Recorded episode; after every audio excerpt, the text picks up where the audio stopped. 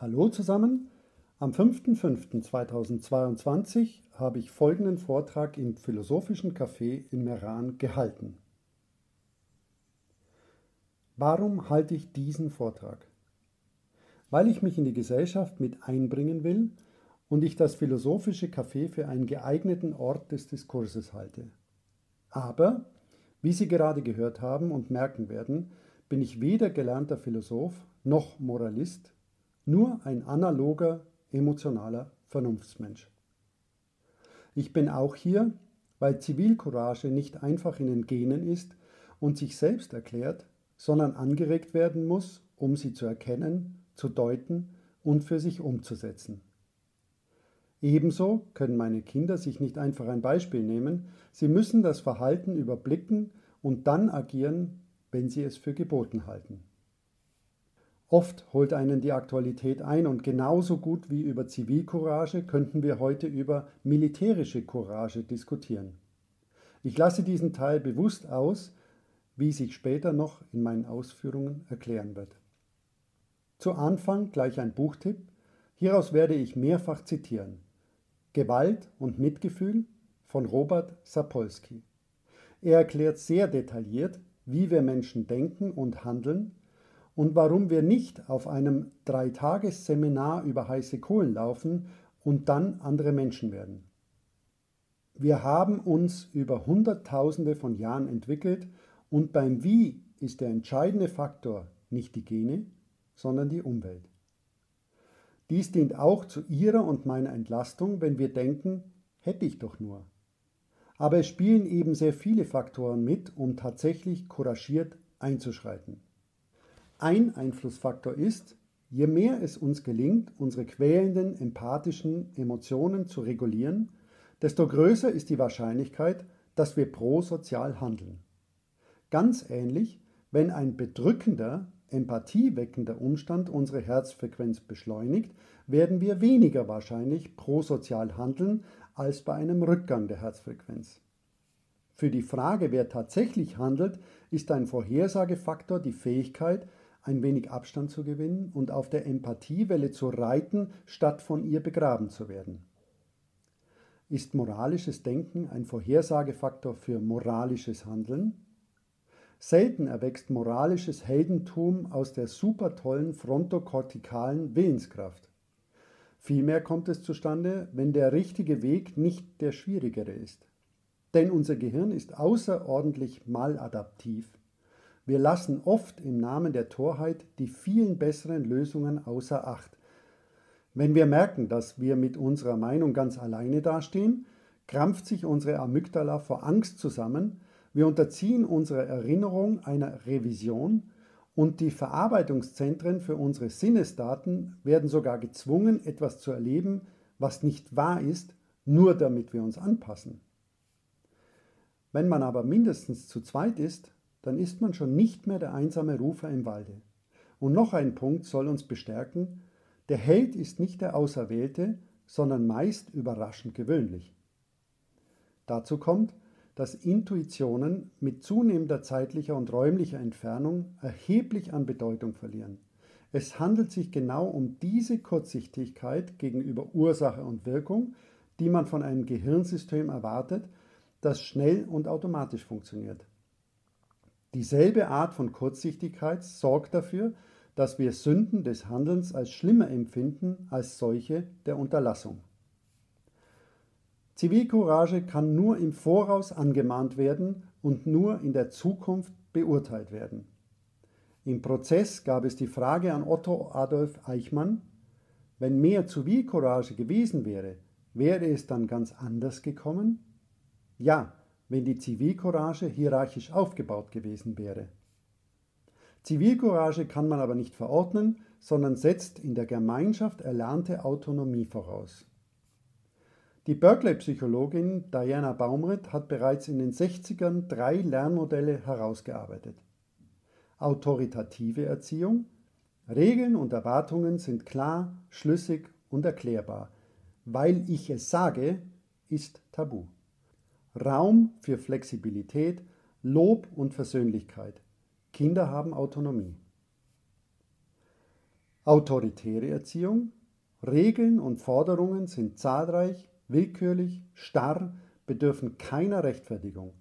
Erwachsene sind erfolgreich, gehorsam, konformistisch, mit unterschwelliger Verbitterung. Permissive Erziehung. Kaum Forderungen oder Erwartungen. Regeln werden selten durchgesetzt. Kinder bestimmen das Programm. Im Erwachsenenalter sind diese dann genusssüchtige Individuen mit verringerter Impulskontrolle, niedriger Frustrationstoleranz und unzulänglichen sozialen Fertigkeiten. Es gilt also, wenn ich es nicht selbst erlebe oder mich diskursiv damit auseinandergesetzt habe, kann ich es nicht empfinden, nicht daraus lernen. Man soll sich aber hüten, andere mit Vorwürfen zu überziehen. Der von euch, der ohne Schuld, werfe den ersten Stein. So bin ich heute nicht hier als zivil couragierter, sondern als Wachmacher. Ob ich in der entscheidenden Situation Zivilcourage zeige, das kann ich Ihnen im Nachhinein sagen. Wieso bin ich also heute hier? Weil mich meine Tochter vor einiger Zeit fragte und somit gezwungen hat, mich mit dem heutigen Thema intensiv zu befassen. Papa, was ist eigentlich Zivilcourage? Im Grunde ganz einfach. Bürgermut. Zivil steht also für nicht militärisch und couragiert für mutig. In unserer Zivilgesellschaft basiert fast alles auf Normen. Man agiert dem Gesetz nach und lebt in einer Demokratie, die auf einer allgemein anerkannten Verfassung fußt. So soll ein gewaltfreies, friedliches und somit ziviles Leben garantiert sein. Aber da das nicht alle immer und zu jeder Zeit verinnerlicht haben, braucht es Bürger mit Courage, die die allgemeine Ordnung anmahnen, sich für die Wahrung der Rechte der Mitmenschen einsetzen und sich auch bei der Weiterentwicklung beteiligen, also mutig voranschreiten für die Gemeinschaft. Damit werden dann weniger couragierte Mitmenschen mitgezogen und so erreicht man peu à peu eine noch bessere Zivilgesellschaft. Dies kann gelingen, wenn wir alle von was mischt sich der da ein zu wie bringe ich mich ein umschwenken. Wir können natürlich nicht alle Citoyens werden, also höchst politische Wesen, die nicht nur ihr individuelles Interesse, sondern das Wichtige am gemeinsamen Interesse ausdrücken. Aber es sollte unser gemeinsames Bestreben sein, nicht nur auf die Summe der einzelnen Willensäußerungen zu achten, sondern weit darüber hinaus. Wie oben gehört, muss die Erziehung ein starkes Fundament für einen ordentlichen Menschen bilden. Dabei wird die Fantasie und der Möglichkeitssinn am besten mit Humor, Vorbildern und Vorleben angeregt. Aber Vorsicht! Gefühlte moralische oder intellektuelle Überlegenheit bedeutet nichts, wenn man nicht gleichzeitig auch bereit ist, an der richtigen Stelle das Maul aufzumachen. Ja, das Maul, denn heute werden leider nur die Lautsprecher gehört. Das bedeutet in keinem Fall unflätig, erniedrigend, schamlos, unanständig. Laut, wie ich es verstehe, bedeutet inbrünstig, mit Überzeugung für eine Meinung einstehen, innere Haltung beweisen, standhaft und entschieden sein und im wahrsten Sinne den Kopf hinhalten, etwas ansprechen und nicht gleich ausweichen. Das gilt in gleichem Maße, wenn man für etwas ist und wenn man gegen etwas ist. Aber Vorsicht, dem amerikanischen Philosophen William James nach entsteht Wahrheit dadurch, dass jemand sie für sich zu einer solchen macht. Der Mensch hat allerdings kein natürliches Bedürfnis, die Dinge genau wissen zu wollen. Das ist mühsam und irritiert oft. Die meisten von uns kommen im Alltag auch ohne gesicherte Wahrheit erstaunlich gut zurecht. Wenn ein Satz mit Ich glaube beginnt, ist das eine nicht fundierte emotionale Meinung und eben kein klares Statement. Ich finde und ich meine lassen hingegen den klaren Entschluss erkennen, dass das Gesagte meine Überzeugung ist. Und da muss Erziehung ansetzen. Denn die große Kunst ist es, einen anderen nicht zu überhören, sondern ihm genau zuzuhören. Gleichzeitig muss man die Zusammenhänge kennen, das große Ganze, das Bigger Picture, denn es geht nicht nur darum, das Verständnis für des anderen Meinung aufzubringen, sondern für sich den Grad der Akzeptanz des Gesagten festzulegen. Genauso gilt, dass immer das Ich nur im Wir Gültigkeit hat. In der guten Erziehung eben erlernt man das Souveränsein ohne eine Überbetonung der eigenen Identität. Wie funktioniert also unser Zusammenleben? Selbstverständlich gleichberechtigt, aber dennoch sind nicht alle gleich. Warum ist die Differenzierung heute auf der zwischenmenschlichen Basis so verpönt, dass man natürliche Unterschiede versucht wegzuwischen? Dadurch entsteht meiner Meinung nach der Eindruck, ich brauche mich nicht anstrengen, denn die Gleichberechtigung sorgt dafür, dass ich auch ohne eigenes Zutun auf demselben Niveau behandelt werde wie die Angestrengten. Es ist paradox, dass die Menschen in Europa sich klar unterscheiden. Sprich, man lebt anders, man kocht anders, man stellt andere Produkte her, man vertritt andere politische Ansichten etc. Ja, man sucht geradezu die Unterscheidung, wie zum Beispiel im Sport, unsere Nation ist die bessere, unser Club ist der beste, immer ist man auf der Suche nach dem höheren Status und der Abgrenzung. Aber im kleinen privaten Raum und im Miteinander, im Job, in der Politik, in der Schule, dem Kindergarten sollen alle Individuen gleichgeschaltet werden? Es darf keine vermeintlich Schwachen mehr geben? Die Konsequenz ist aber, dass es somit keine Starken mehr gibt, die die anderen, wenn nötig, mitziehen können, die Menschen also, die aus ihrer Stärke heraus anderen zur Seite stehen können. Völkerball soll abgeschafft werden. Haben denn alle vergessen, wie das früher war? Es war total scheiße, wenn mal als letzter gewählt wurde. Aber es gab zwei Möglichkeiten, beim nächsten Mal früher in ein Team gewählt zu werden. Man musste sich im Spiel beweisen zumindest besser sein als der, der als vorletztes in ein Team gewählt wurde. Oder man musste schlichtweg warten, bis man nicht mehr der kleinste, dickste, ungeschickteste war. Aber es gab einen Weg nach oben. Hatte man es geschafft, war das der eigene Verdienst keine Quote, kein Einwirken von außen, keine Eltern, die mit dem Rechtsanwalt versuchen, ihre Schratzen durchzuboxen und damit ihre erzieherische Fehlbarkeit zu vertuschen suchen. Nein, nur das Selbst war verantwortlich und das ist ein gutes Gefühl. Was könnte einen fitter machen als die Unterschiede, an denen wir wachsen? Und nicht zuletzt gibt das die Gelegenheit, Emotionen zu zeigen, die Chance, sich in den anderen hineinzufühlen, mitzufühlen.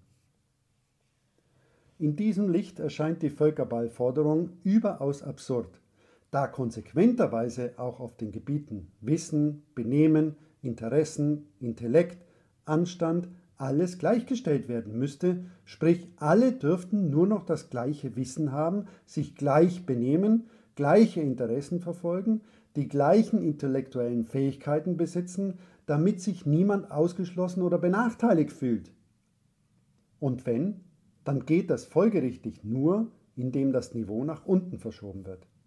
Das muss man sich mal vorstellen. Gewalt wird oft zu einem Ventil. Was sind die Gründe?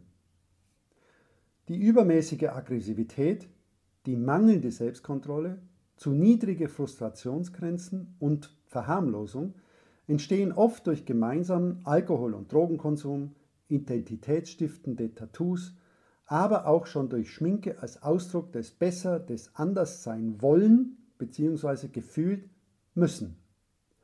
Selbst das ständige Tragen von Kopfhörern jeder Art baut eine Mauer. Sprich mich nicht an. Ohne diese Mauern und Masken ist man schutzlos. Vermeintlich. Im Grunde ist es die Angst vor dem eigenen Ich. Wir sind in der Tat dazu veranlagt, nach unten zu treten, um erlebte, hilflose, unverarbeitete Aggression auszuhalten. Gruppenbildung zur unreflektierten Selbstbestätigung, ja Selbstbetätigung, ist eine andere Möglichkeit. Natürlich gibt es dieses Zusammenrotten auch auf einer intellektuellen Ebene, Schließlich schließen sich auch liberale, weltoffene Mitmenschen zusammen. Trotz dieser Gruppenzugehörigkeit oder gerade deswegen kommt es zu Aggressionen. Verbal und nonverbal, beides ist zu verdammen. Ich möchte Ihnen ein Beispiel geben, wie man durch versteckte Kommunikation Gewalt anstiftet, indem man das Wort Mensch vermeidet. Die da oben, die da unten, die Bastarde, die Nazis, die Linken, die Rechten. Schwieriger wäre es, wenn man die eigene Zugehörigkeit nicht ausblendet. Menschen, die an der Macht sind, Menschen, die regiert werden und so weiter. Sprich, in der Kriegsrhetorik wird sogar das Wort Mensch für die anderen, die man bekämpfen möchte, ganz bewusst vermieden. Fast definitionsgemäß können Sie keine Gesellschaft haben, in der es zugleich extreme Einkommensungleichheit und soziales Kapital in Hülle und Fülle gibt. Oder unwissenschaftlich gesprochen, wenn die Ungleichheit größer wird, gehen die Leute unfreundlicher miteinander um. Wohlgemerkt, es geht um extreme Ungleichheit in der Masse. Kulturen mit mehr Einkommensungleichheit haben weniger soziales Kapital. Vertrauen setzt Gegenseitigkeit voraus und Gegenseitigkeit setzt Gleichheit vor dem Gesetz voraus, während Hierarchie bestimmt wird durch Herrschaft und Asymmetrie. Außerdem ist eine Kultur, die äußerst ungleich im Hinblick auf die materiellen Ressourcen ist, fast immer auch ungleich im Hinblick auf die Beteiligung der Macht, auf die Möglichkeit, etwas zu bewirken und wahrgenommen zu werden. Wie entsteht also Gewalt? Der Psychologe Joachim Bauer hat diesen Schwerpunkt erforscht und kommt zu dem Ergebnis, dass es für gewöhnlich eine Kontrollschleife im Gehirn gibt, die im Bruchteil einer Sekunde eine Tun-Folgeabschätzung durchgeht. Diese Selbstregulierung kann aber einschneidend durch soziale Ausgrenzung und Demütigung quasi außer Kraft gesetzt werden. Diese Ausgrenzung kann mich durchaus in der Gruppe oder auf einem Identitätsfeld treffen. Laut dem Psychologen Ray Baumeister und dem Journalisten John Tierney liegt eine weitere Ursache für die unkontrollierte Gewalt an der sogenannten Ego-Erschöpfung.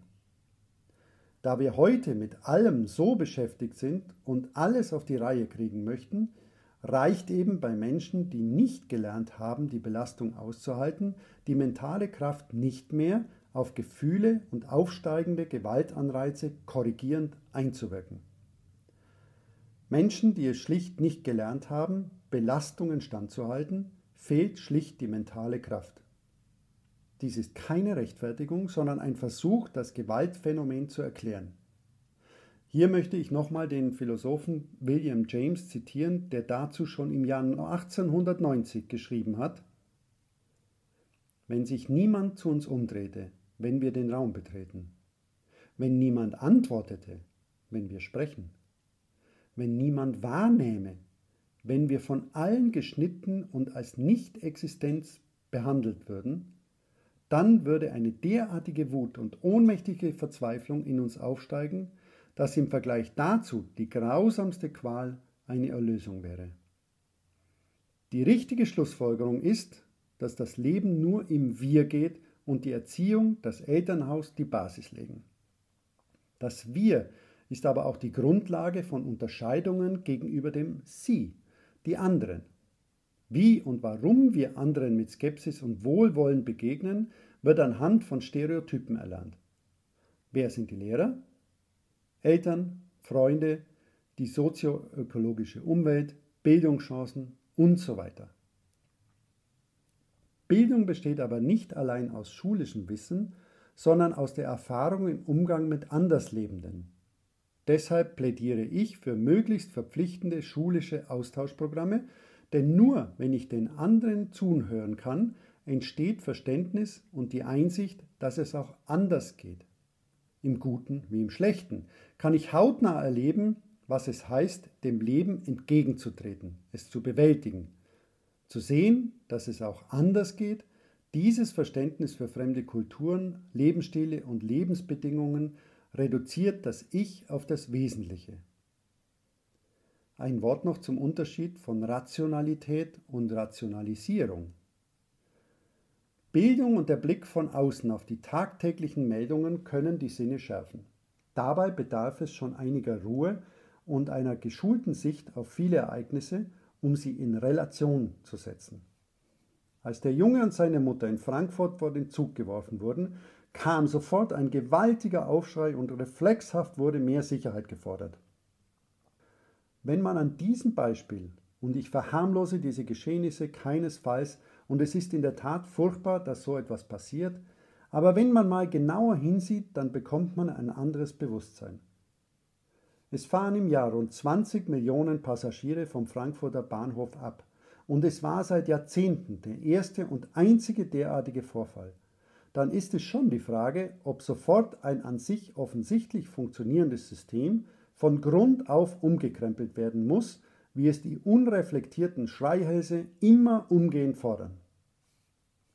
Wir müssen also unsere bequeme Rationalisierung, die Dinge sind einfach so, aktiv überwinden und uns nicht mit einem vorhandenen bzw. vorgekauten Argument zufrieden geben.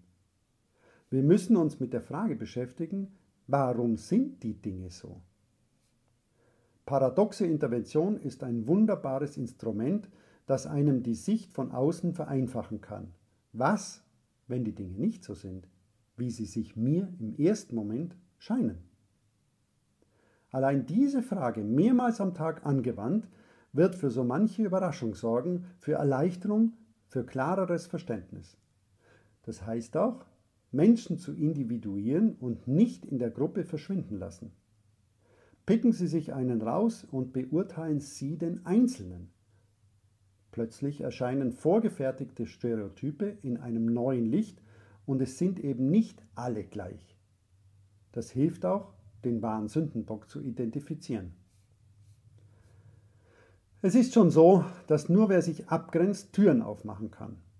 Aber in unserer überliberalisierten Gesellschaft soll jedem jederzeit alles offenstehen. Dies bedeutet aber, dass ich mich nicht anstrengen muss, um hineinzukommen oder durchzugehen. Aber gerade diese Anstrengung ist es, was wir Problembewältigung nennen, und dieses Erklimmen der nächsten Stufe ist es, welche uns den Halt ja Orientierung über unsere Stellung in der Gesellschaft nach unten und oben gibt, damit wir unseren Platz finden. Das ist letztendlich die Selbstfindung und die Älteren unter uns wissen genau, was ich an dieser Stelle meine.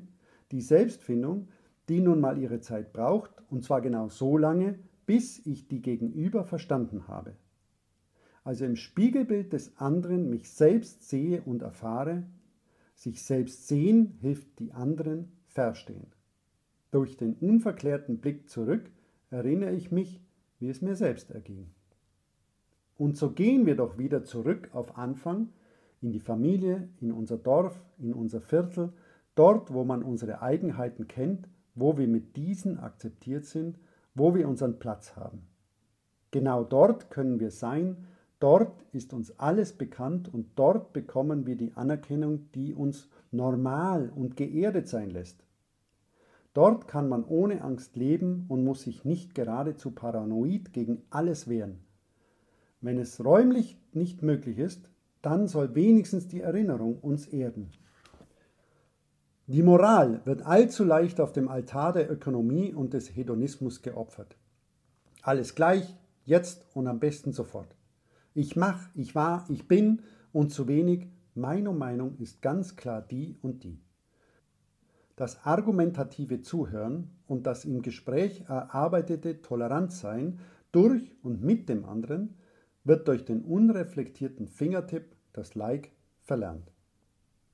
Moral verlangt Anstrengung. Aktuellstes Beispiel. Für Umweltschutz auf die Straße gehen ist ein erster Schritt, aber der persönliche Verzicht ist unablässig der zweite, wenn man etwas bewirken will. Nicht nur für sich, auch für die Gemeinschaft. Konkreter gesagt, mit dem Kreuzfahrtschiff fahren und dafür eine CO2-Abgabe bezahlen, ist nichts anderes als moderner Ablasshandel. Du darfst sündigen, wenn du dafür bezahlst. Die Geschäftsgrundlage von so manchem Jahrtausenden alten Gewerbe. Und zum Schluss? Mut und somit Zivilcourage beweist man, indem man seinen Verstand und sein Herz benutzt und man trotz der Angst handelt. So entsteht Freiheit und Freiheit, so beschreibt es schon Montesquieu. Freiheit ist das Gut, das alle anderen erst zu genießen erlaubt. Meine Tochter hat übrigens auf meine Ausführungen folgendermaßen geantwortet. Okay, ich habe zwar nicht alles verstanden, aber cool.